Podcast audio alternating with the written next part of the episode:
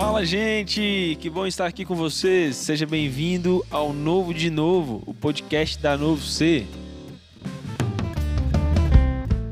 Hoje nós estamos aqui com o Ingrid. Seja bem-vindo, Ingrid.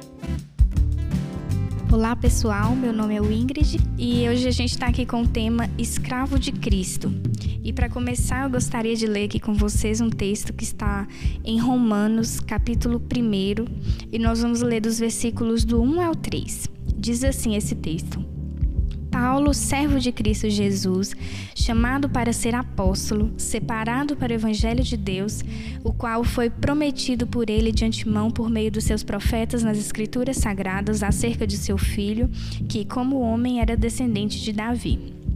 Bom, esse texto é um texto de Paulo, né, escrito na carta aos Romanos, e eu queria destacar aqui dois pontos bem interessantes dessa carta. O primeiro ponto é logo aí no comecinho, no versículo primeiro, que ele fala assim: Paulo, servo de Cristo Jesus, né? E esse versículo, essa parte desse versículo me fez lembrar de outros versículos. Primeiro é um versículo lá em Coríntios também, que é um versículo de, do próprio Paulo, só que na carta aos Coríntios, onde ele fala, lá em 1 Coríntios capítulo 11, no primeiro versículo, ele diz assim: Sede meus imitadores, como eu sou de Cristo. E também me fez lembrar do texto em João 13, onde Jesus lava os pés dos seus discípulos, né, nos ensinando ali o serviço, é, humilhação, né? E Paulo se coloca ali, se apresenta como, lá na carta aos Romanos, como lemos no começo, ele se apresenta como servo de Cristo Jesus. E hoje essa palavra servo, ela tem um sentido pejorativo, né? É, nos faz pensar em escravidão, em humilhação. E logo hoje que temos falado tanto em liberdade, liberdade de expressão, luta de direitos, esse, essa palavra servo tem esse sentido ruim, né? E a, gente também nessa época temos deturpado tanto a graça de Deus, usado a graça de Deus para o nosso próprio benefício e interesse. E aqui estamos nós falando sobre ser servo, né?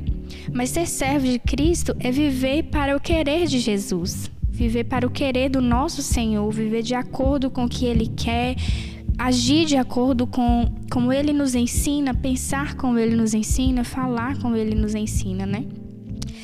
E o segundo ponto que eu queria destacar também desse texto que nós lemos é a parte B do primeiro versículo, que ele fala que ele é uma pessoa separada para o evangelho. O que é uma pessoa separada? É uma pessoa que vive especificamente para aquilo, né? Ele reconhece que vive para o evangelho, colocando a vida de outras pessoas acima da sua própria vida. Bom, e fica parecendo né, que esse texto, essa parte de ser separado para o evangelho, é algo apenas para as pessoas que têm um chamado específico, né, para missões, para sair pregando o evangelho, largar sua casa, sua família, mas não.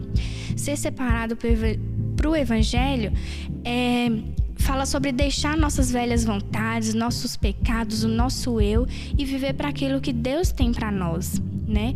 Tocando as pessoas ao nosso redor onde quer que nós estivermos inseridos.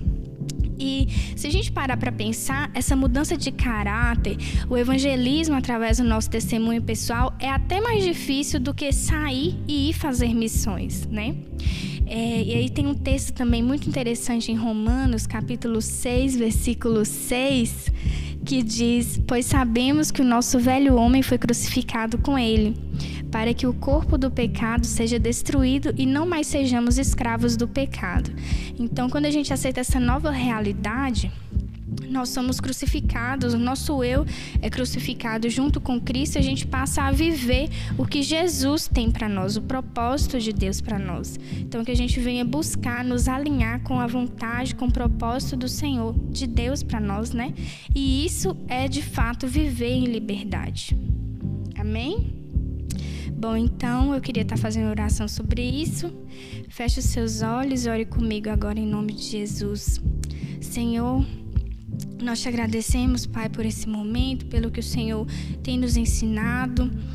É, eu peço que o Senhor nos ensine, Pai, a ter corações como o coração de Cristo, como o coração de Paulo, um coração servo, disposto a te servir, disposto a fazer a tua vontade, caminhar segundo os teus propósitos, Senhor. Em nome de Jesus, que o nosso coração venha estar aberto, Senhor, para deixarmos de lado o nosso eu, o nosso ego, os nossos próprios interesses para viver a tua vontade. Em nome de Jesus, nós te pedimos e te agradecemos por isso desde já. Em nome de Jesus, amém. Amém?